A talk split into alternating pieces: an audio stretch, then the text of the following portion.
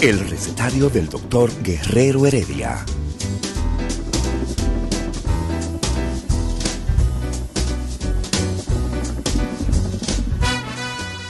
Una respuesta para cada pregunta.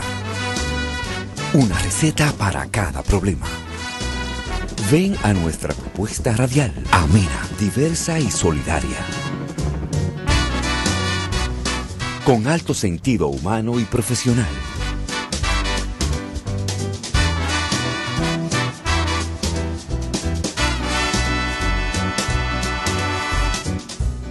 Buenos días.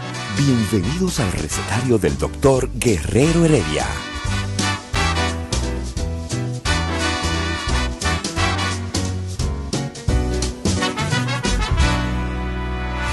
El recetario del doctor Guerrero Heredia. Muy buenos días, dominicanos, dominicanas, los de aquí y los de allá. Los de aquí a través de Rumba 98.5 y los de El Cibao, ¿ah? los del Cibao, que también de aquí a través de 101.1 en Premium, toda la región del Cibao, Santiago, Puerto Plata, Altamira, toda la región del Cibao Central, ahí toda la producción, toda la información ¿no? en salud más adecuada, el programa de salud que tiene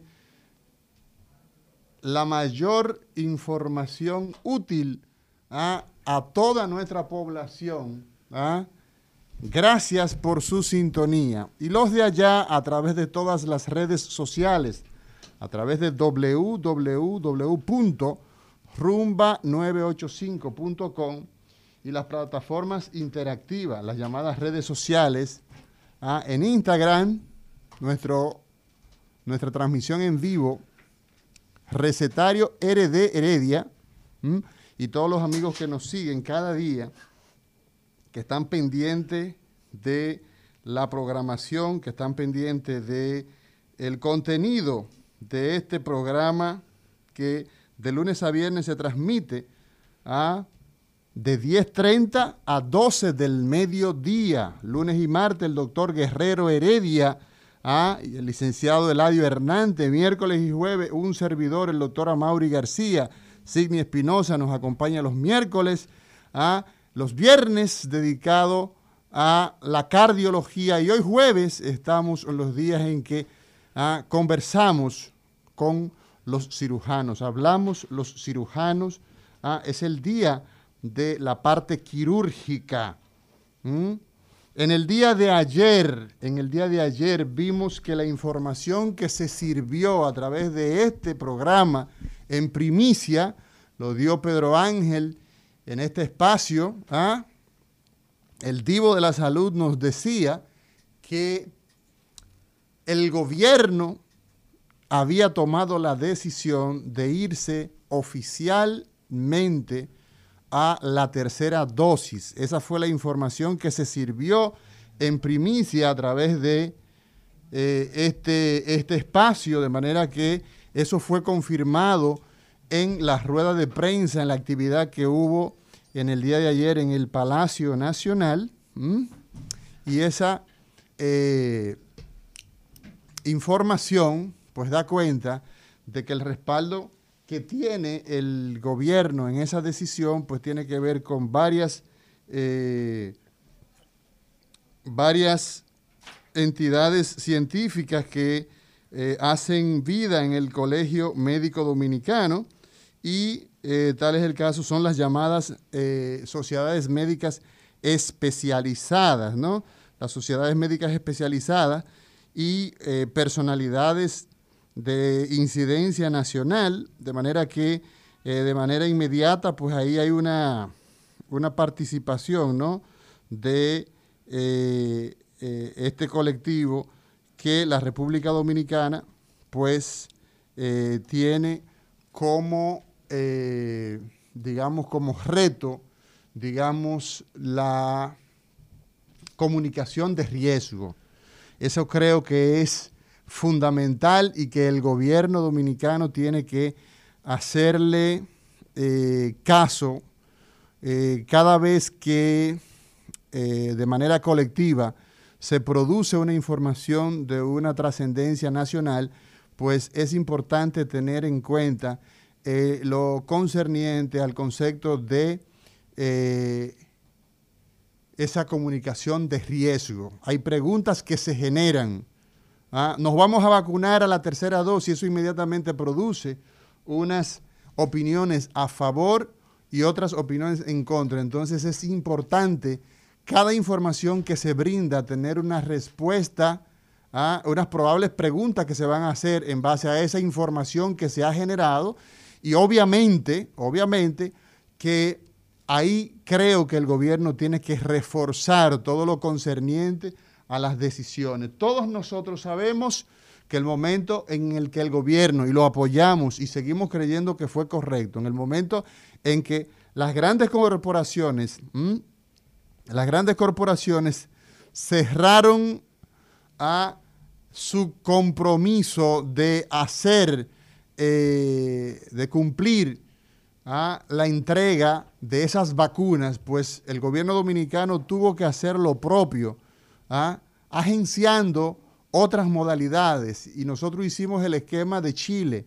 para el personal sanitario AstraZeneca y para la población general Sinovac. Ahora bien, en este momento se ha observado, las autoridades han observado que existe la necesidad de hacer un, un reforzamiento. Hay opiniones técnicas a favor y hay opiniones técnicas en contra.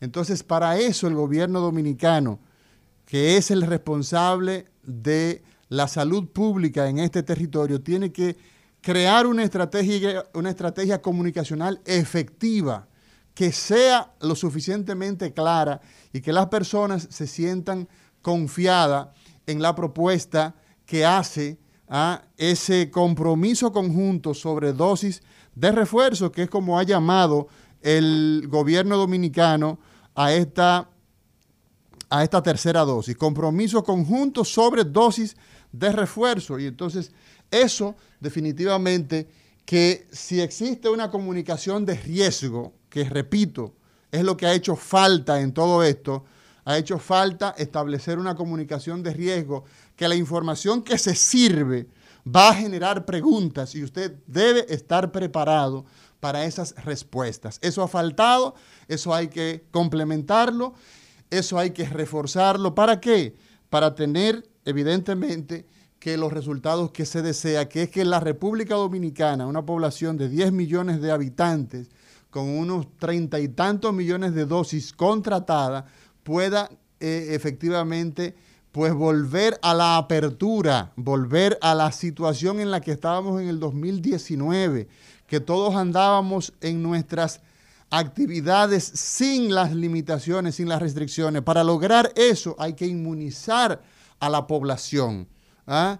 Entre lo que se invierte inmunizando y lo que se invierte eh, evidentemente tratando pacientes, sabemos que económicamente hay, un, hay, unos, hay unos números que son eh, pues eh, desproporcionados. O sea, tratar un paciente con COVID ¿eh? tratar a una persona complicada con COVID es un problema muy fuerte.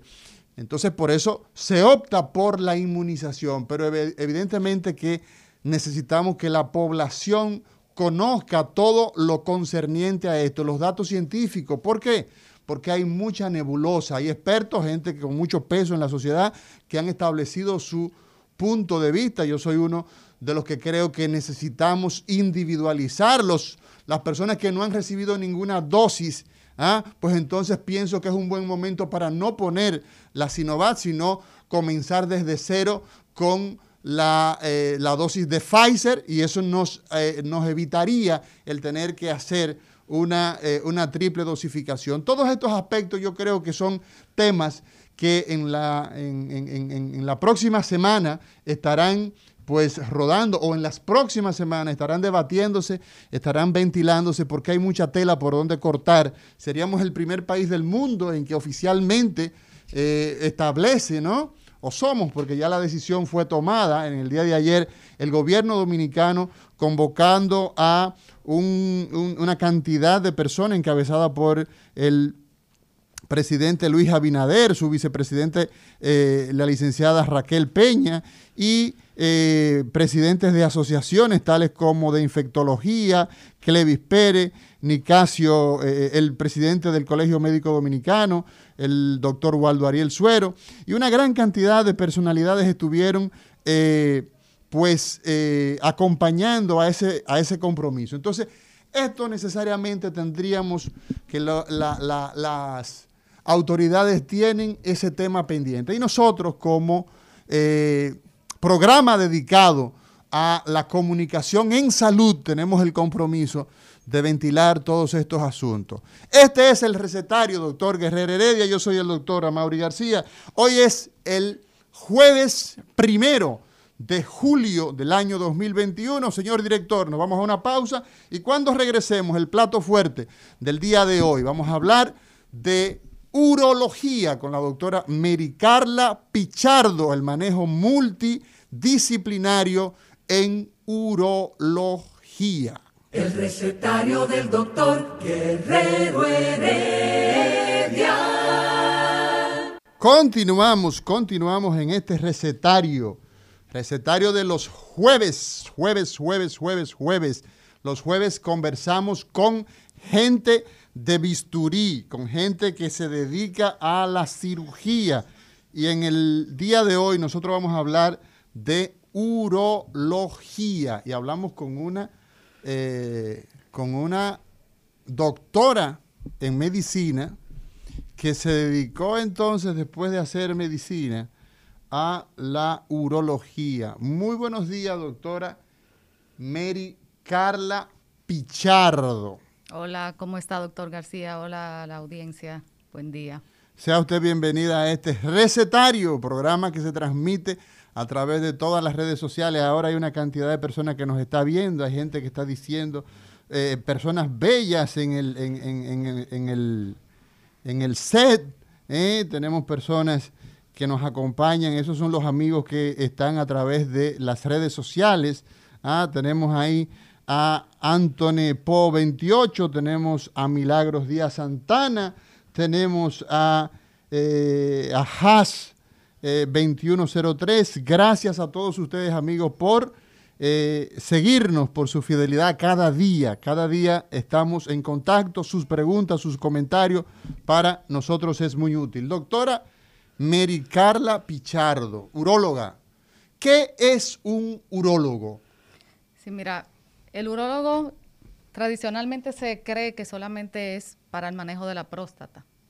Eh, hago esta introducción pensando en quitar ese estigma que tiene.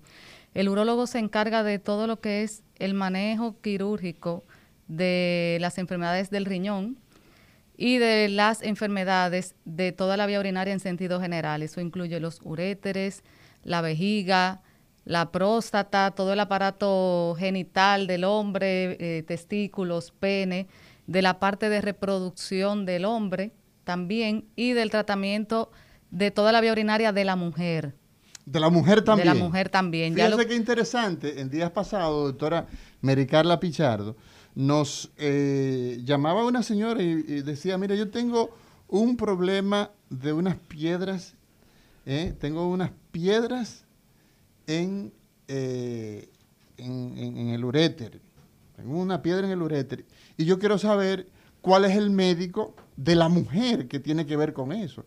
Entonces, en el caso de eh, el urólogo también se encarga de la mujer en lo relativo a... A la vía urinaria. A la vía urinaria. Todo lo que es la vía urinaria, enfermedades quirúrgicas del riñón, todo lo que es uréter, eh, vejiga, de la mujer también se encarga el urólogo. Eso es manejo del urólogo. Entonces la vía urinaria está conformada, como ya has dicho, por dos riñones, ¿verdad? Dos riñones, dos conductos que sacan la orina del riñón hasta la vejiga, que se llaman uréteres. Esos son como una especie de tuberías, ¿no? Sí. Que donde se produce, eh, eh, y vamos a estar hablando de cada cosa, la orina es en, a nivel del riñón, ¿no? Exactamente, el riñón produce la orina, la orina baja por un conducto que se llama uréter hasta la vejiga. es como estaríamos hablando como una especie de represa, ¿no?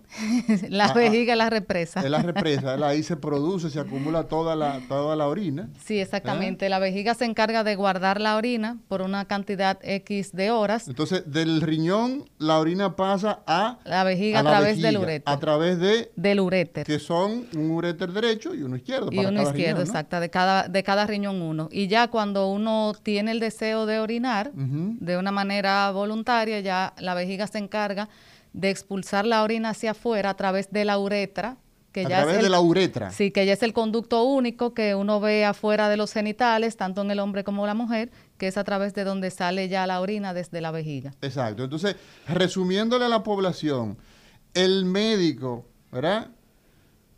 Que se dedica, la doctora que se dedica a las enfermedades que se pueden tratar por vía quirúrgica, ¿verdad?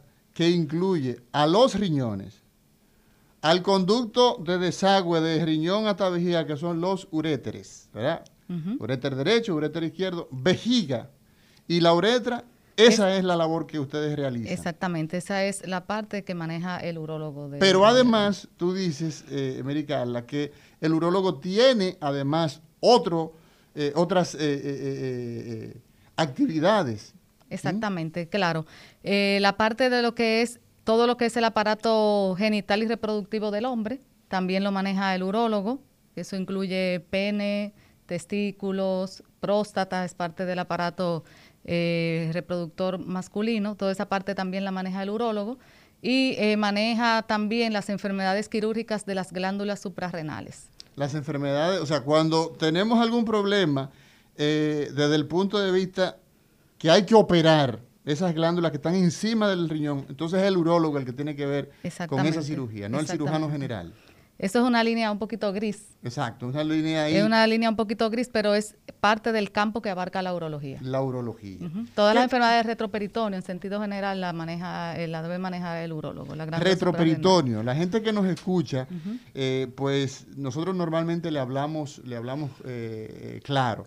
La cavidad, ah, la barriga tiene una, una especie de, de una, una película, ¿no? Una especie como, tú ves la, la- el, el- el papel con el que forramos los libros, ¿verdad? Ese plástico. Sí. Eso se llama peritoneo, que cubre toda la, eh, eh, la cavidad abdominal. Entonces lo que está detrás de ese papel tapiz eh, del peritoneo, entonces le llamamos retroperitoneal. Exactamente. Entonces los urólogos tienen una, un entrenamiento especial en esa, en, en esa región, la región retroperitoneal. Exactamente. Así es, que es donde están los riñones ubicados. Así es. Doctora Mericarla Pichardo, para producir un urólogo, para nosotros tener disponible un médico, ¿verdad? una doctora como el caso tuyo, formada en urología, ¿qué tiempo disponemos? Eh, se requiere que haya por lo menos una formación de un año en cirugía general. O sea, tiene que tener un entrenamiento en cirugía general Exactamente, mínimo un año. Un año. Sabes que los médicos estudiamos medicina, tenemos que hacer la pasantía de ley para Sí. lograr el exequatur. Y ya luego cuando uno entra a la residencia, en las residencias de urología a nivel de la región de Latinoamérica, se pide por lo menos un año de cirugía general, donde uno va al hospital a entrenarse en la parte básica de cómo se maneja un médico en el quirófano, cómo se maneja una herida, cómo se maneja todo el instrumental, aprender toda esa parte básica. Y ya luego entonces uno pasa al programa de directamente de urología, que son mínimo tres años más de entrenamiento. Tres años mínimo, ¿no? Así, así es. ¿Varía? ¿Todos los lugares tienen el mismo, el mismo esquema o hay variaciones en, en- en- entre eh, eh, lugares, países? Sí, hay, aquí hay cuatro escuelas de urología. Eh, hay una escuela en Santiago, en el Hospital Cabral Ibáez, una en el Hospital Central de las Fuerzas Armadas y uno en el Hospital Moscoso Puello. En ese, en en esas, Gautier y el sí, en el. Gautier, exactamente. En esas tres que te mencioné ahora, hay un año de cirugía general y tres años de urología. Es un programa de cuatro años. Y en el Hospital Gautier es un programa de cinco años. cinco años. Ahí, ¿qué tiempo eh, eh, eh, es dedicado a cirugía y qué tiempo dedicado a urología? Dos años eh, cirugía general y tres años a urología. Ahora están eh, haciendo unas modificaciones donde probablemente sea solo un año de cirugía y luego los otros cuatro serán en, en urología, que es la tendencia mundial. La tendencia es a, que los programas aumenten más los años que dura en urología como tal, porque precisamente por eso eh, es importante la multidisciplinaridad en urología, que es que se ha ido eh, subespecializando, porque la urología es una de las, eh, de las especialidades quirúrgicas que ha evolucionado más en muy poco tiempo. En los últimos 10 años todo se hacía como una cirugía abierta y era un entrenamiento muy básico lo que había que tener. Pero ahora ya hay mucha tecnología que se ha integrado, muchas cosas que desconocíamos incluso de, de, de enfermedades de la vía urinaria que no se sabía cómo era que se debían manejar y se han ido formando muchas especialidades diferentes dentro de la misma urología. O sea, actualmente un urólogo es casi imposible que pueda resolver todos los problemas que podría tener un paciente porque hay demasiada información y demasiada subespecialización en cada área. Entonces, lo que se está eh, viendo, eh, la tendencia mundial es que hayan urólogos con especialidades en diferentes cosas que se van refiriendo los pacientes entre uno y otro para que el paciente pueda tener lo mejor de cada cosa que pueda tener, de cada enfermedad que pueda tener. Hoy en este recetario, doctor Guerrero Heredia, tenemos a la doctora Americarla Pichardo, quien es uróloga.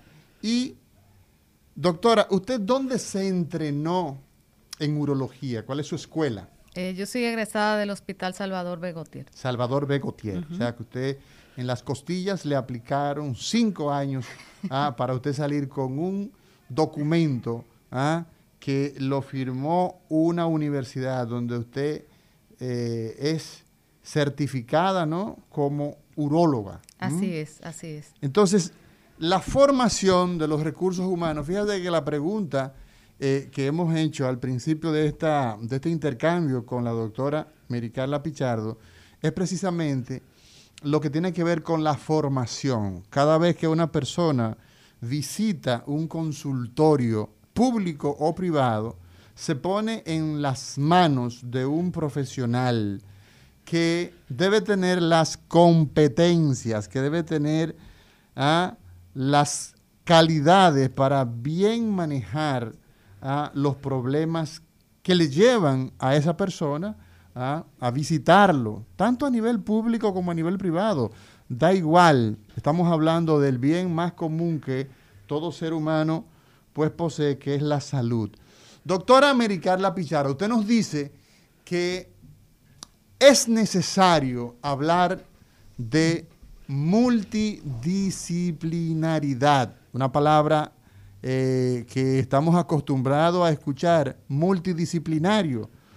¿Qué es eso de manejo multidisciplinario ah, en urología? Usted comenzó hablando de eso, pero a nosotros nos interesa que nos detalle, que nos amplíe. ¿Por qué es importante manejar el concepto de multidisciplinario hoy día en urología? Claro, eh, toda esta parte que hablamos de la que se encarga el urólogo, cada uno de esos órganos o algunos conjuntos de órganos, se enferman de cosas específicas, de cosas muy específicas que necesitan que el médico que la maneja se mantenga actualizado con toda la información que va surgiendo con respecto a esas enfermedades. Entonces han surgido muchas subespecialidades dentro de la misma urología, donde está la parte de urooncología, que urooncología. urooncología, por ejemplo, que se encarga del manejo de todos los tumores que se desarrollan en toda la vía urinaria y el aparato genital y reproductivo masculino. Todo lo que son tumores es una especialidad aparte de la urología que requiere un experticio, un entrenamiento eh, y que eh, casi todos los procedimientos que se hacen que requieren una cirugía abdominal ya se pueden hacer con los entrenamientos adecuados de manera mínima invasiva por la paroscopía, por cirugía sin, por o por dentro endoscópica sin necesidad de hacer heridas grandes que sean mutilantes para el paciente y que le impidan incluso reincorporarse nuevamente o que le impidan una buena evolución de otras cosas que necesitaría, como una quimioterapia, etcétera. Entonces, Eh, la urooncología es todo un mundo donde se manejan eh, todas estas cosas que les acabo de comentar, tumores de riñón, de uréter, de vejiga, de próstata, testículo, etcétera. Y como te fijas, cada uno de esos órganos puede tener tumores diferentes que necesitan un conocimiento muy amplio de todo. Entonces, el uroncólogo se encarga de eso y también de ser un puente de cuando se necesita que al paciente lo vea, por ejemplo, un oncólogo clínico, adicionalmente. Entonces, ahí también el, el urooncólogo es el puente, porque la mayoría de los tumores de urología eh, son de diagnóstico y de manejo inicial del urólogo. El papel del oncólogo entra cuando ya esos tumores están en una etapa eh, identificados y en una etapa que requiere algo adicional a lo que el urólogo le pueda brindar. Entonces, por eso la uroncología es una especialidad muy importante, porque es por donde se van a diagnosticar los tumores de vía urinaria. Entonces nosotros tenemos que las enfermedades urológicas incluyen, ¿verdad? Como acabas de decir, tumores, pero también incluyen, además de tumores, ¿qué otras enfermedades afectan a la vía urinaria? Por lo cual hoy día ah, se habla del concepto de ser multidisciplinario, que en dominicano, en lenguaje simple, que cada quien se dedique a lo que bien se ha entrenado, a lo que bien sabe. Exacto, viene la otra parte, por ejemplo, que es la andrología. ¿Andro? Andrología. ¿Y qué es eso, doctora? La andrología es salud del hombre. Salud del hombre. Entonces, a eso se refiere a lo que es la salud sexual y reproductiva. Sexual incluye todo lo que son eh, algún tipo de problema con las erecciones del pene, eh, algún tipo de problema con la forma de desempeñarse en la relación sexual, con la eyaculación, etcétera.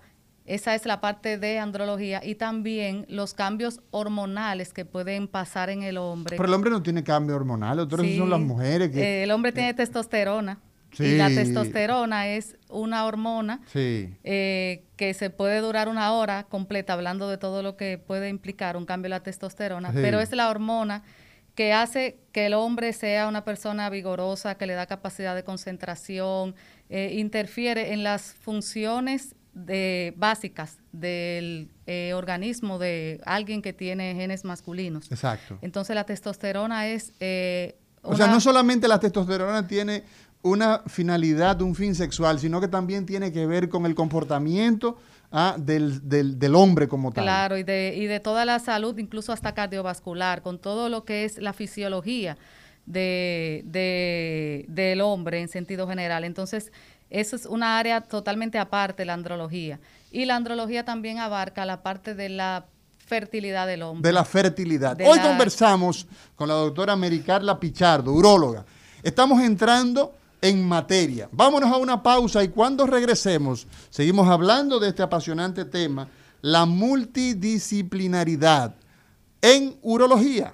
El recetario del doctor Guerrero Heredia.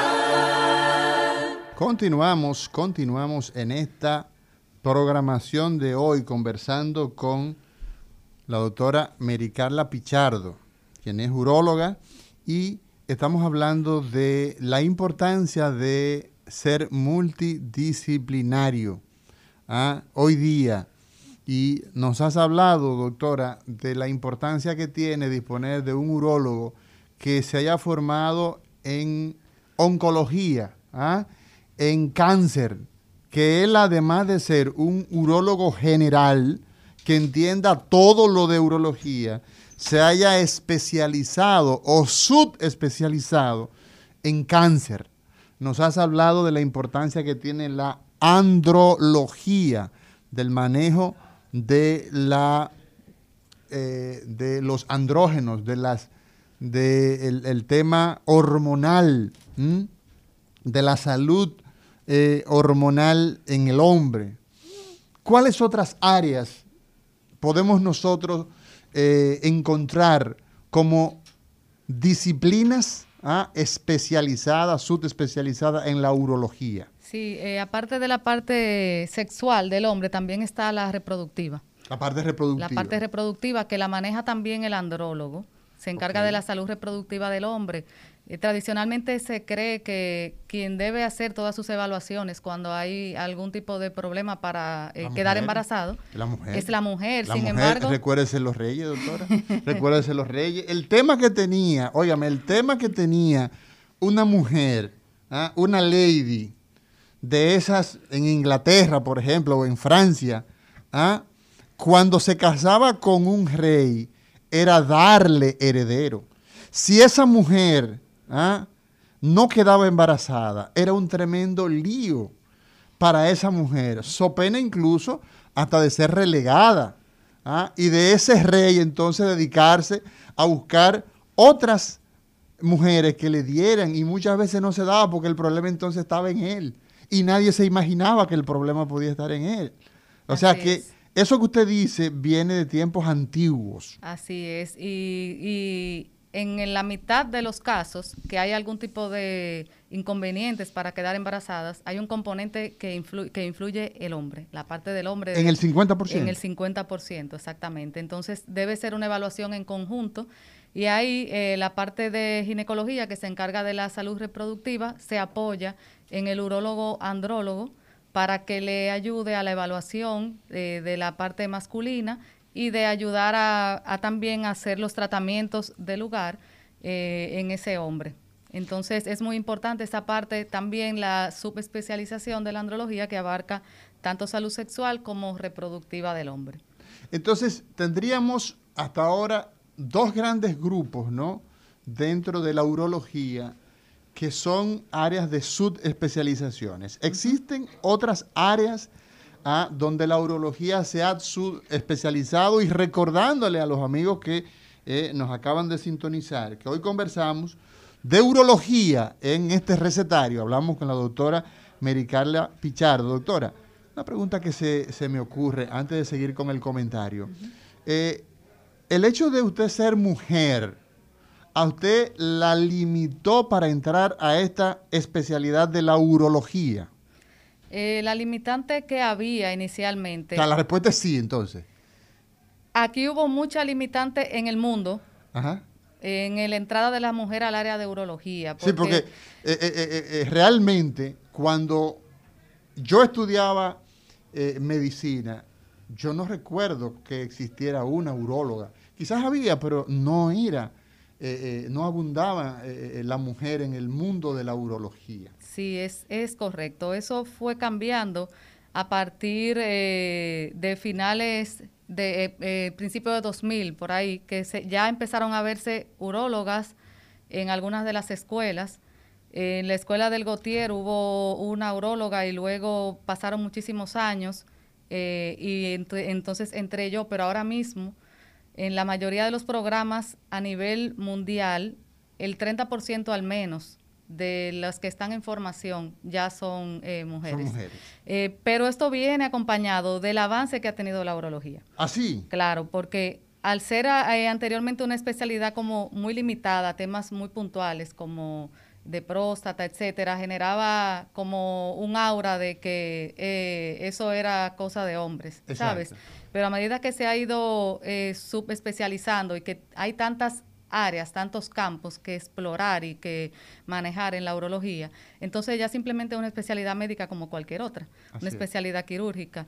Y sí la, se ha abierto un campo donde ya no hay ese velo de, de, pensar que eso no es una especialidad para mujeres. Incluso no hemos tenido resistencia de los pacientes para nada. Era más, más como un estigma de, que no debíamos estar haciendo esas cosas. El hombre se siente cómodo en que sea evaluado, que sea atendido por una por una mujer eh, eh, en su experiencia. No hay... Totalmente, totalmente. Eso es muy bueno, eso es muy bueno saberlo y es muy bueno que la gente pues eh, escuche esto, esta experiencia de parte de la doctora Mary Carla Pichardo. Doctora, decíamos que existen dos áreas que se han, sido descritas que son multidisciplinarias. El manejo del cáncer, de todo lo que tiene que ver con la vía urinaria, riñones, uréteres, vejiga, uretra, próstata y eh, glándulas, eh, eh, testículo,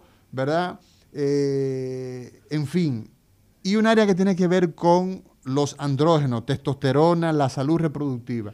¿Existen otras áreas de subespecialización en urología? Otra área que se ha subespecializado especializado totalmente es el área de las piedras de la vía urinaria. Las piedras, los de cálculos. de los cálculos, las litiasis urinarias.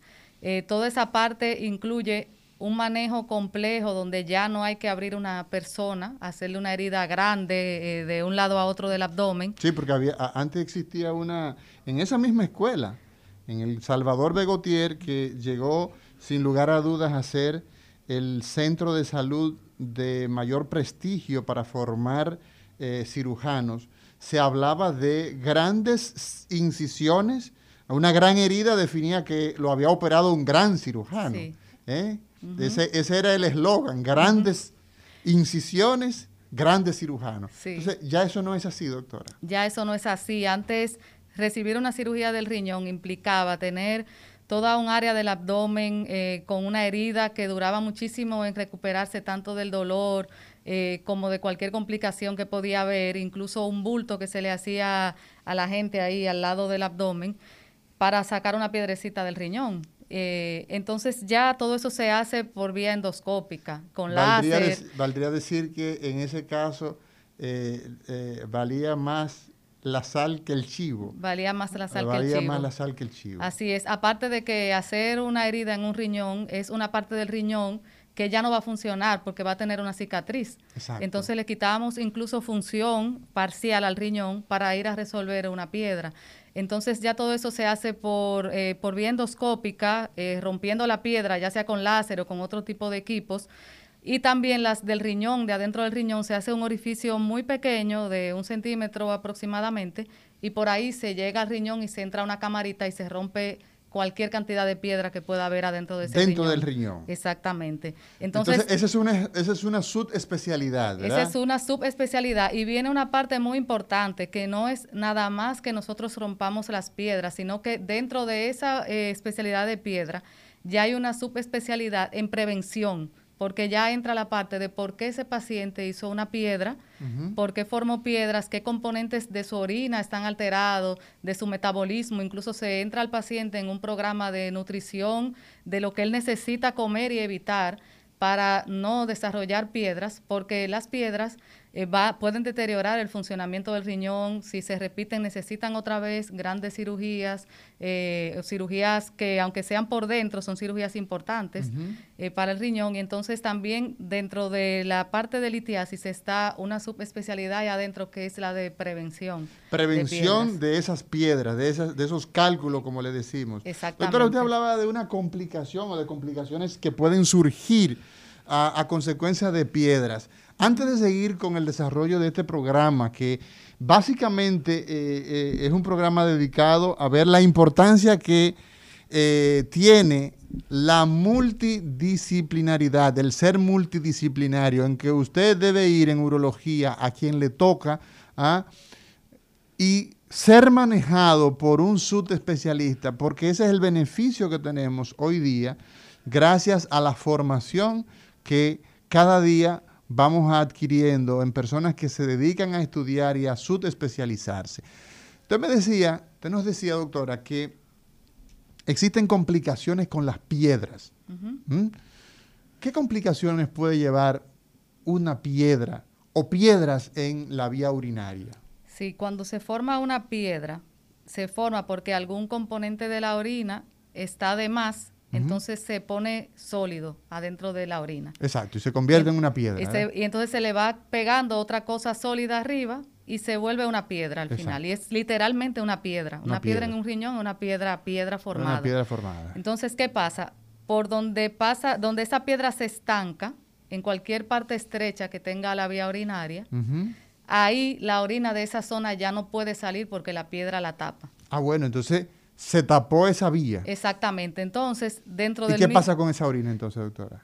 Puede pasar lo siguiente, dentro el, mismo riñón adentro tiene muchos conductos que van desembocando a un conducto único. Exacto, para, sacar la, la, orina, ¿no? Entonces, cuando una piedra se estanca en ese conducto, esa orina que no sale, primero es una orina que está estancada, que se infecta, Oh, entonces podemos tener infecciones a propósito de eso, ¿no? Claramente, así como usted ve un, área, un agua estancada en una cuneta que pasan días y empiezan a crecerle gérmenes. Exacto, y, produce mal olor. Exactamente. y crecen mosquitos o se desarrollan mosquitos. Exacto, en la vía urinaria crecen bacterias y esas bacterias pueden dar una infección incluso grave de, de, una septicemia. Y regarse por el cuerpo. Regarse por el cuerpo porque por el riñón pasa mucha sangre. Y entonces esa sangre que pasa por el riñón también se recoge y vuelve al cuerpo. Y se puede infectar entonces. Y se puede entonces infectarse. Otra cosa que puede pasar es que a medida que ya va pasando el tiempo y que eso va generando mucha presión, porque el riñón sigue produciendo orina. Exacto. El hecho de que la orina no pase, eso no significa que el riñón se pone en pausa y deja de producir orina, sino Inicialmente que no, el riñón sigue produciendo sigue produciendo orina. Esa orina trata de salir y al tener ese tapón, eso es lo que da el cólico nefrítico.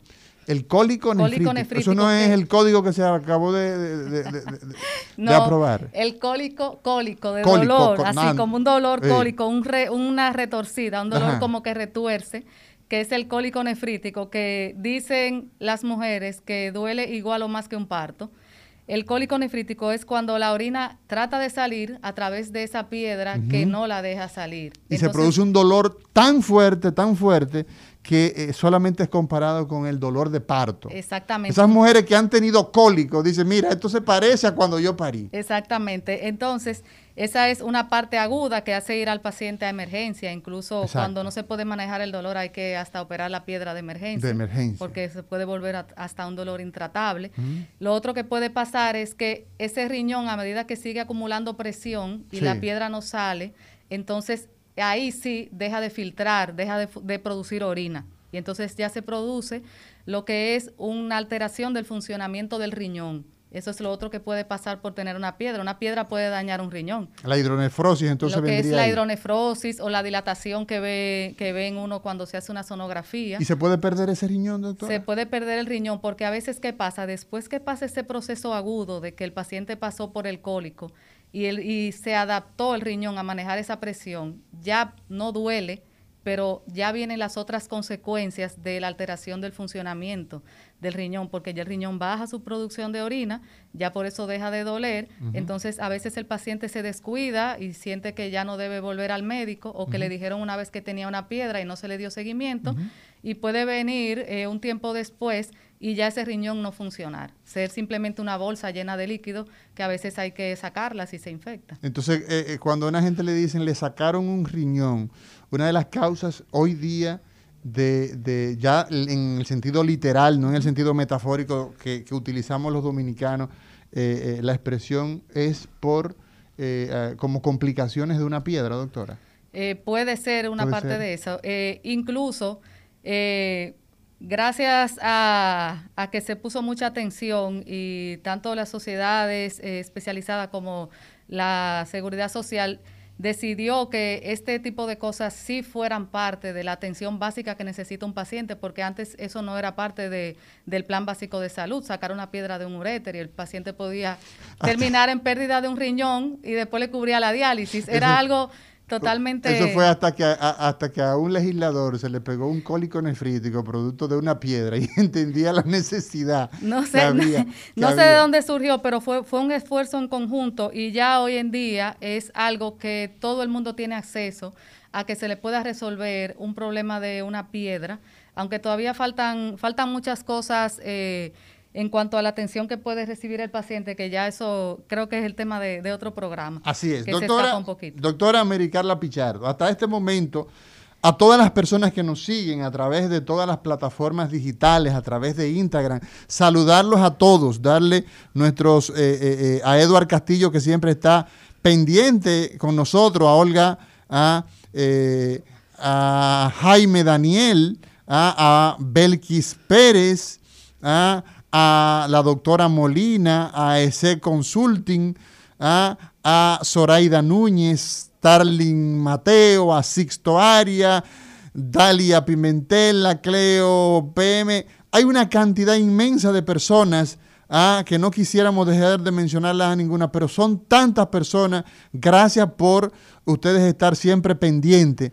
Usted nos ha hablado de que hoy día las personas que tenemos la necesidad, ¿ah? la necesidad de ir donde un urólogo, donde una uróloga, pues debe tener en cuenta de que ya existen subespecialistas, que dentro de los urólogos hay personas que se han entrenado de manera específica en manejar el cáncer, en manejar los problemas de fertilidad. ¿ah?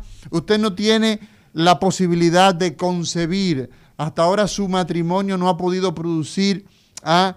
hijos. Pues entonces es necesario que dentro de las investigaciones, porque el 50% nos dice la doctora Pichardo de los problemas de fertilidad los produce el hombre, entonces existe una subespecialidad que es el área de la andrología, pero también el manejar ¿ah? las piedras, donde antes había que hacer una super cirugía, donde había que darle un machetazo debajo del brazo a la gente y había una cicatriz que iba desde la espalda hasta parte, a la parte anterior del tórax, ah, eh, eh, a nivel, perdón, del abdomen. Toda esa eh, ese avance ha producido estas subespecialidades.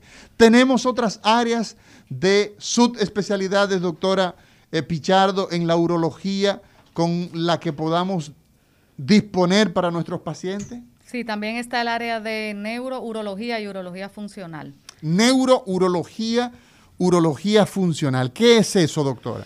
Bueno, el área de neurourología y urología funcional se encarga del manejo de las alteraciones del llenado y el vaciamiento de la vejiga, que pueden ser eh, o por una causa neurológica, eh, que le, voy a explicar en detalle eso ahora, eh, pueden ser eh, por un prolapso, un descenso, luego de algún tipo de cirugía, por ejemplo, un hombre que se opera de la próstata por un cáncer o que recibe una radioterapia por un cáncer, puede tener algunos tipos de alteraciones del funcionamiento de su vejiga, de sus esfínteres.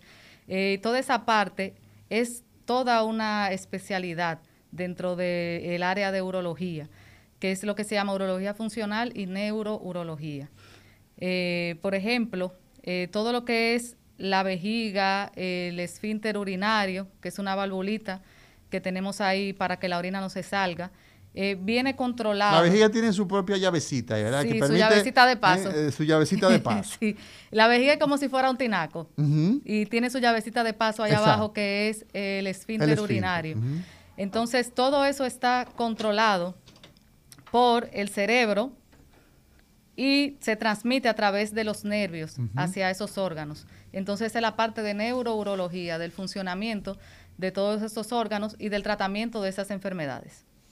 Entonces nosotros tenemos hasta este momento que la urología dispone de una cantidad de sus especialistas que hacen posible darle respuesta a los problemas urológicos de manera más efectivo. Nos vamos a una pausa, doctora Americarla Pichardo, y cuando regresemos, seguimos conversando ah, y ya, ya mismo estaremos haciendo intercambio con la gente, intercambio con el pueblo y también conociendo dónde nosotros podemos encontrar todo este colorario de profesionales ah, que le dan respuesta a la salud urológica. Señor director. El recetario del doctor Guerrero Heredia.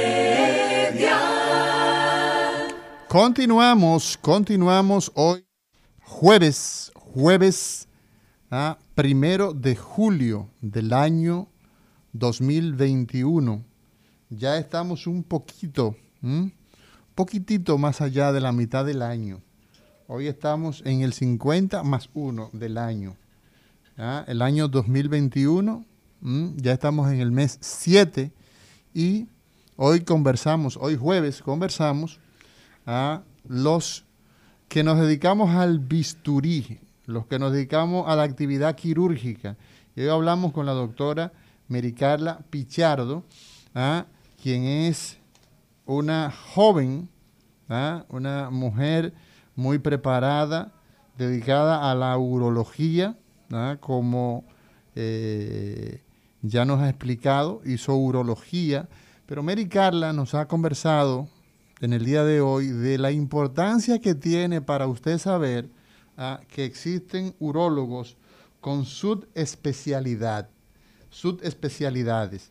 Y esas eh, subespecialidades, pues entonces están eh, entre la oncología, ¿ah? ¿Ah? por un lado, está la andrología, está el manejo de las eh, los cálculos, las piedras, como la conoce el pueblo, sería la tercera, y finalmente el manejo funcional, ¿ah? la neurourología ¿ah? o la urología funcional. Doctora Mericarla Pichardo, dentro de esas cuatro mundos, usted es dedicada a la urología general, porque todos los urólogos ¿ah? Eh, operan próstata, sacan piedra, eh, ven pacientes con problemas de fertilidad, pero ya hemos visto que hay gente que ha hecho una, un entrenamiento específico. Y hay personas que tienen problemas para el manejo de la orina, que se le sale la pipí con mucha facilidad. Entonces usted es eh, una profesional que se dedica a la neurourología, ¿ah? Así es, la parte funcional. Explíquenos cuáles son los principales, las principales situaciones que llevan a que una persona tenga problemas de retener su orina. Sí, hay, eh, para que una orina pueda ser expulsada del cuerpo, tienen que suceder dos cosas. Lo primero es que la orina se va acumulando en la vejiga, se va guardando.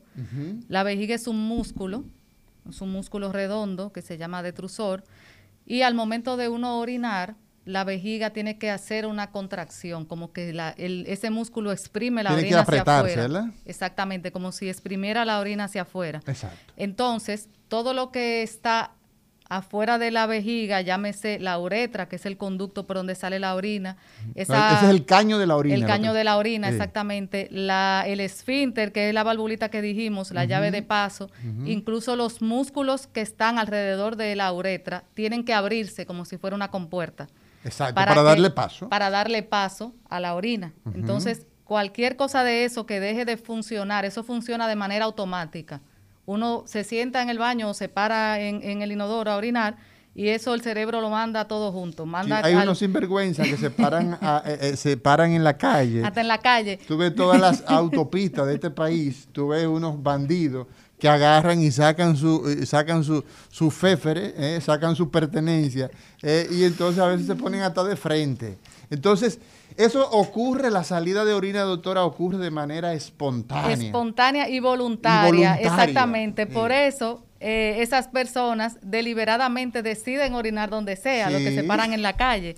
E igual que podrían decidir esperar llegar a un baño Exacto, también ¿verdad- verdad que sí? en condiciones normales. Entonces esto es un hecho voluntario que empieza a suceder en el cerebro. El cerebro piensa y decide, ya voy a orinar, Exacto. y nada más por pensar eso, se desencadenan un sinnúmero de cosas automáticas que hacen que la vejiga se contraiga y que todas esas cosas se abran, se relajen, todo lo que deja esas compuertas todas esas compuertas abran, exactamente. Entonces, cualquier cosa que altere eso, tanto eh, la parte de la voluntad como por donde llega esa electricidad a los órganos, si hay, por ejemplo, un trauma de que le produce una, un daño en la médula espinal eh, a los pacientes, o si hay cualquier enfermedad neurológica, un virus de eso, como una eh, esclerosis lateral amiotrófica o cualquier cosa que altere esa comunicación también entre, la entre el cerebro y el órgano que es la vejiga, va a hacer que la comunicación, la electricidad no le llegue adecuadamente a que eso funcione. Eso es en la parte neurológica principalmente. Ese es, ese es el grupo que tiene que ver con lo neurológico, Con lo neurológico, o algunos de ellos, ¿no? Los más frecuentes. Exactamente. Y eh, también hay otras cosas ya que son propiamente del músculo de la vejiga. Por ejemplo, si ese músculo se dañó porque alguien duró muchos años con una próstata que lo tapaba y no le, no le daba un seguimiento, ese músculo puede perder su capacidad de contraerse y de no poder expulsar la orina hacia afuera. Eh, puede pasar en un diabético que no tiene control, que ya la vejiga deje de sentir y de ese músculo funcionar adecuadamente. Y puede pasar en cualquier persona que tenga una estrechez del conducto de la orina, no le deje que la orina salga. Eh, puede hacer una retención de orina también. La próstata es algo que puede tapar el conducto de la orina porque está justo alrededor de- del caño de la orina. Entonces, si la próstata crece, puede reducir un poquito por donde va a pasar esa orina. Todas esas cosas pueden hacer que un paciente no orine adecuadamente. Doctora, uno de los aspectos que usted ha mencionado tiene que ver con eh, eh, el, paciente que tiene un daño eh, neurológico directo, por ejemplo, en el caso de las lesiones medulares, que este país produce una gran cantidad de discapacitados, ¿ah? de gente que lamentablemente pues deja de controlar la orina. Y hay que ponerle entonces una sonda de por vida ponerle una sonda de por vida y esas personas tienen problemas para defecar, ¿ah? para hacer popó, para hacer pipí, para caminar, para sentir. ¿Qué hacemos ¿ah? en el mundo de la neurología ¿ah? que usted pues maneja? Y encontramos a la doctora Mericarla Pichardo en el grupo eh, URUS, URUS, así como suena. URUS, y lo encontramos en el teléfono 809-792-3411. 809-792-3411, pero no solamente a ella, sino un equipo multidisciplinario, porque precisamente eso es lo que nosotros queremos que ustedes tengan en consideración. Un grupo de urólogos a Neu, eh, eh, oncólogos, urólogos funcionales, como es el caso de la doctora Pichardo, ¿ah? de los dedicados a litiasis y esos que son los andrólogos. Entonces, doctora, eh, ¿qué hacemos con esos pacientes que tienen una lesión medular, que su médula se dañó y no pueden orinar? Sí, mira, eso que comentaban de la sonda fija, para nosotros la sonda fija es una medida o temporal o un último recurso, pero no debe ser parte del manejo eh, habitual y a largo plazo de un paciente neurológico. Incluso, así como el paciente vaya a hacer su rehabilitación de los miembros inferiores de la pierna, la rehabilitación de la vía urinaria y de la parte del intestino debe ir en conjunto con eso porque esos órganos son unos de los que más se afectan con esa pérdida de comunicación que hay entre el cerebro y, la parte de la pelvis, ¿de acuerdo? Entonces, eso es parte de esa recuperación. Eso de tener la sonda fija es algo que lo podríamos utilizar en el momento inicial del trauma. Exacto, para, para el manejo del choque medular, lo que se llama como lo que se conoce como choque medular, que cuando el paciente ni siquiera tiene reflejos, que no mueve nada, eh, que ha pasado ese en la parte de la emergencia. Emergencia, exacto. Ahí sí eh, nos ayudamos de una sonda para el vaciamiento de la vejiga, pero ya que empieza la rehabilitación de ese paciente, que sale de ese proceso agudo, entonces viene la parte del de, eh, manejo de la vejiga, donde dependiendo del grado de movilidad que el paciente tenga en la mano, por ejemplo, uno lo enseña cómo vaciar la vejiga con un tubito que no es una sonda que se deja fija, sino un tubito que lo ayuda a que la orina salga. Si la vejiga no tiene la capacidad de contraerse, sale a través de esa sonda y entonces ya se le retira y no tiene que andar con una sonda enganchada ahí que aparte de que le quita movilidad, también se le infecta. También se infecta. Entonces, eso se llama cateterización intermitente. Y lo debe hacer el mismo paciente. El mismo paciente, porque lo que se busca con un paciente de un trauma medular es su independencia y reintegración a la sociedad.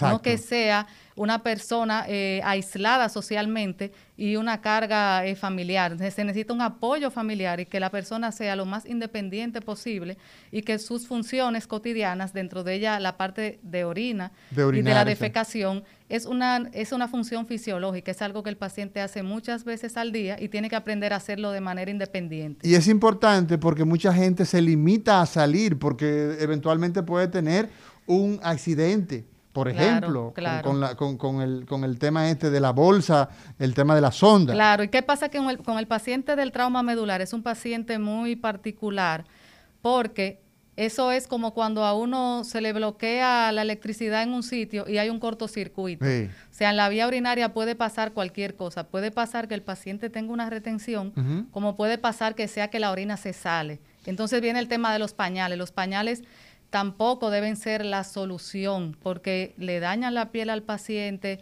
se infecta. y le limita a esa persona, se le Limita, exactamente. Entonces, lo que se busca con el manejo de eso es controlar eh, esos escapes de orina, que casi siempre se pueden controlar inyectando Botox en la vejiga.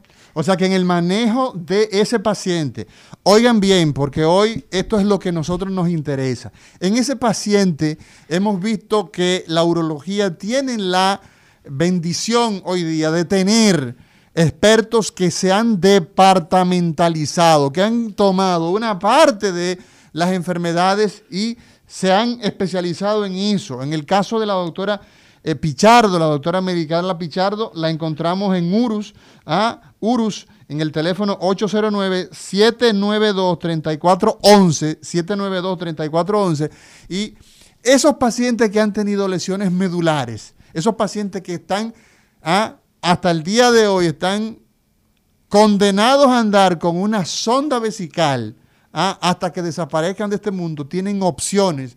¿ah? A lo mismo que esas personas que tienen salida de la orina, ¿ah? que no pueden retenerla, entonces tienen que estar usando pañales de manera permanente. Nos vamos a una pausa y cuando regresemos, seguimos con la doctora Pichardo, uróloga funcional. El recetario del doctor Guerrero Heredia. Continuamos, continuamos en este recetario, hoy hablando de urología y sobre todo de urología con el enfoque de la multidisciplinaridad, de que cada urólogo que se ha entrenado en un área pues ah, se dedique a eso y que la gente sepa que existen expertos en cáncer dentro de la urología. Hay urólogos que han hecho a especialidad, su especialidad en cáncer, que estamos entonces mejor eh, eh, tratados, en mejores manos si nos dedicamos a eso. Lo mismo que en el caso de esos pacientes que tienen piedras, lo mismo que en ese paciente que tienen a un trastorno de fertilidad. Y conversamos con la doctora Americarla Pichardo, quien es experta en trastorno funcional. Esos pacientes neurológicos que han tenido una lesión, que están cuadripléjico, no mueven los brazos, no mueven las piernas, parapléjico en este caso, eh, esas que son de origen neurológica, ¿cómo darles respuesta?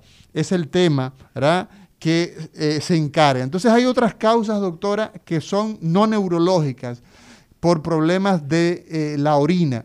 Exactamente. Hay ya enfermedades no neurológicas que a veces ni siquiera se conoce la causa clara, eh, que pueden ocasionar retención de orina. Hay pacientes que la vejiga simplemente no se le contrae. Eh, y esa parte hace que el paciente también pueda tener algún tipo de retención de orina. Eh, los pacientes, las mujeres, son la población más grande de personas que se les sale la orina. Cuando la orina se sale de una manera involuntaria, antes de que uno pueda llegar al baño o en un momento donde se hace alguna tos o algún esfuerzo y sale la orina, eso se llama incontinencia urinaria. Entonces, eh, las mujeres son las personas que más incontinencias tienen porque su vejiga está más predispuesta a hacer contracciones involuntarias y también porque eh, la parte de embarazos, sobre todo, y el envejecimiento, va deteriorando los ligamentos que hacen que el conducto de la orina esté apretado al momento de que la vejiga se esté llenando. Entonces, eso, la consecuencia de eso es que la orina se salga.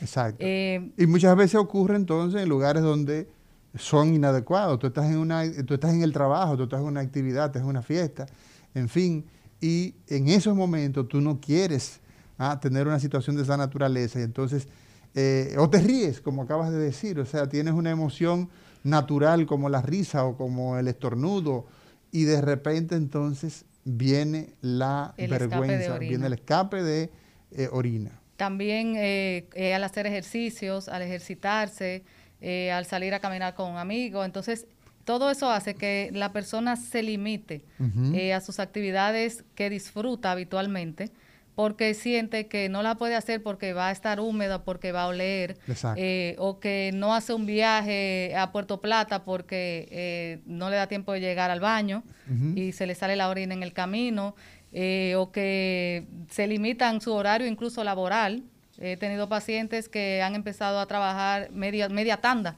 para ya irse a su casa a dejar de orinar, a salir del baño, a quedarse ya en un baño al lado porque tienen que interrumpir sus cosas que hacen todos los días. Entonces, eh, hay un grupo de pacientes que no tienen ningún problema neurológico, pero que pueden tener escapes de orina. Entonces, en eso es muy importante. Eh, y por eso la urología funcional eh, se ha vuelto una subespecialidad porque el tratamiento de algo, cuando uno lo identifica bien en este mundo de urología funcional, puede ser exitoso, pero cuando no se sabe bien la causa y se empieza a hacer un tratamiento eh, por síntomas o empírico, entonces el resultado puede ser catastrófico, totalmente lo contrario, empeorar un problema que se tenía eh, por otro que, creamos eh, nosotros, por no manejarlo adecuadamente. Entonces es muy importante identificar adecuadamente la causa, de los escapes de orina porque no siempre se sale por lo mismo. Ahí está la diferencia, doctora, en eso que usted dice, está la diferencia entre la gente que hace medicina seria y la gente que se dedica a indicar pastillas. Hay personas que no eh, tienen eh, la cortesía, no tienen el, el detalle de escuchar al paciente y de investigarlo adecuadamente. Y cuando no se hace medicina de manera responsable, entonces los pacientes sufren las consecuencias. No tienen, lamentablemente, una buena investigación. No investigamos causas, sino que manejamos síntomas y la gente entonces se desencanta porque va hoy donde este médico, mañana ah, no resulta, mañana va donde el otro y así se pasa y no resuelve su problema. Entonces, ese es un tema que eh, eh, es muy lastimoso y que le quita mucha calidad a la gente en su diario vivir, en su diario accionar. Una persona, por ejemplo, nosotros tenemos acá, ya tendremos una hora, 20 eh, minutos, poquito más, sentados acá, no hemos tenido la necesidad de ir al baño. Sin embargo, cuando usted tiene un problema de orina, un problema ah, serio, eso le quita la posibilidad de usted hacer lo que habitualmente. Y encontramos entonces una respuesta, encontramos una respuesta en la doctora eh, Pichardo, la doctora Americarla Pichardo, y les reiteramos, eh, la encontramos en URUS, URUS en el teléfono 809-792-3411. 792-3411. Y este es el momento, doctora Pichardo, de nosotros hacer el enlace con el pueblo, el hacer el enlace con la gente que nos sigue a través del 809 682 9850. Y esa es la línea local, 809 682 9850 y la línea internacional desde Budapest, desde Groenlandia, desde Suecia, desde España, Estados Unidos, todo el mundo ¿ah? que nos sigue a través de todas las plataformas, eh, redes sociales, lo hace a través del 833-380-0062. Diga usted, buenos días. Adelante. Hello. Diga usted. Amado, un abrazo para ti, hermano, un abrazo para ti. Hola, príncipe, desde Massachusetts, Albert. Ah, tú vas a tener problemas con Vladimir Guerrero. ¿Qué pasó? Porque tú estás dando demasiado palos. Demasiado. Para que sepan. Ajá. qué bueno, qué sí, bueno. Ese un palo que te estás echando. Amado, dime una cosa. Eh, antes de mi pregunta, antes, si tengo un comentario, algo que tú dijiste y otro para el programa, antes de la pregunta de la doctora, que gracias a Dios se te escapó, porque por poco no deja sin pregunta. Dale. Ciertamente aprobaron, si aprobaron este, los seguros para los cólicos nefríticos, fue después del legislador, ciertamente, parece que tú estabas ahí. Lo llevaron con su cólico nefrítico, le hicieron su examen, cuando le dieron un puño de percusión positivo, brincó como un chivo. Exacto. Le pusieron su tratamiento y todo eso. Pero cuando le pasaron al bill, él dijo, hay un seguro que me cubre. No, no le cubre. Entonces fue que gritó de verdad. Y de ahí entonces de adelante vino la ley y así fue que la aprobaron. Así es. Dale con la pregunta. sí, una cosa. Mira, al principio del programa fue muy descriptivo el programa. Y ya como tú bien dices, ya la radio ha desaparecido. Ya lo que ahora mismo es radiovisión. Será importante que más adelante para beneficio de nosotros que lo vemos y lo escuchamos, presenten imágenes de lo que están hablando, ya sabe la parte anatómica, funcional, descriptiva, todo eso. Eso, eso, es, eso es para, para el programa. Ok, voy, voy, voy con la pregunta. Doctora, En un trasplante renal, ya usted dijo claramente que es multidisciplinaria, ya estos son casos que son multidisciplinarios, pero en un trasplante renal que aparezca el candidato idóneo, me imagino que además del urólogo debe de haber un nefrólogo y debe de haber cirujanos especialistas en trasplante y quizás un inmunólogo para, la, para el rechazo. ¿Quién debe de liderar el evento? ¿El urólogo, el nefrólogo? ¿Quién de ellos es el líder de, de, este, de este proceso hasta que el paciente lleve su vida normal? Gracias, gracias Albert, gracias por tus comentarios y siempre tus atinadas recomendaciones. Líder en el trasplante de riñón, doctora. El líder del programa de trasplante debe ser el nefrólogo. El nefrólogo. Sí, el nefrólogo. Todos los demás son eh, adjuntos que van eh, integrándose en el proceso. De, el urólogo, por ejemplo, eh, participa en la parte de la extracción del riñón en la mayoría de los, eh, de los programas y en la parte de la evaluación, por ejemplo, de estas cosas funcionales que hablamos, si un paciente tiene alguna alteración en la vejiga, en el funcionamiento de su vejiga o de su uretra, si no se resuelve antes del trasplante, el que va a recibir el riñón, puede ponerle en riesgo el riñón nuevo. Entonces, eh, ese es el, el, rol principalmente del urólogo ya el que tenga el entrenamiento, ya sea el cirujano o el urólogo con entrenamiento en hacer el implante, o sea, en poner el riñón nuevo, el que se sacó, para ponérselo al, al, que va a recibir el trasplante, eh, ahí también entra el urólogo, más en la parte quirúrgica. Pero el nefrólogo es el jefe eh, de, ese equipo. Seguimos con el pueblo. Buenas. Diga usted. Adelante. Sí, buenas tardes. Buenos días. Sí, buen día, perdón. Eh, doctora, yo encajo dentro de las personas que eh, tengo problemas y se me sale la orina cuando eh, salto o corro. Eh, esa parte específica de ejercicios, solamente esa parte. Entonces, ¿en qué consistiría el tratamiento? Es mi pregunta. Sí, el tratamiento inicial, eso se llama incontinencia urinaria de estrés o de esfuerzos es eh, la incontinencia que sucede al toser, al reír, al levantar cosas pesadas, al correr, cualquier cosa que implique hacer una fuerza y se debe a una debilidad o del esfínter urinario de la valvulita o de los ligamentos que ajustan a la uretra, como unos tendones que hacen que la uretra se mantenga apretada cuando uno hace esas fuerzas. El tratamiento de esto va inicialmente dirigido al fortalecimiento del esfínter y de los músculos del piso pélvico. Son unos entrenamientos que deben hacerse por el médico especialista explicándole claramente al paciente o a la paciente cuáles son los músculos que debe ejercitar. Y ya que el paciente aprende, esa es la parte inicial, hacer esos ejercicios mínimo por tres meses.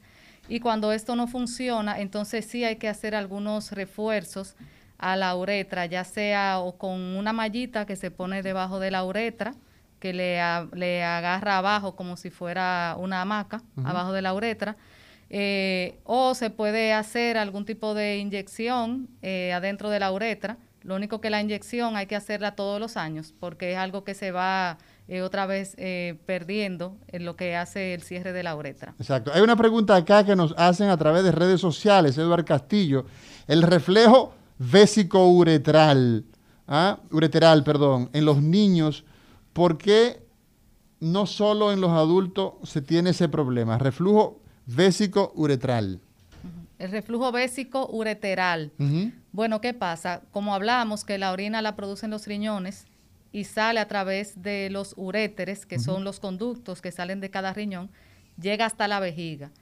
Luego de que la orina llega a la vejiga, ya no se devuelve a los riñones hay unas válvulas que cierran cada uno de esos conductos. Exacto. Y la orina no sale más que hacia afuera, hacia la uretra. Exacto. Entonces, el reflujo vesicoureteral es cuando la orina se devuelve de la, vejiga, hacia los uréteres, y eventualmente puede llegar al riñón. Y provocar todos los problemas que dijimos al principio. dependiendo del grado de reflujo.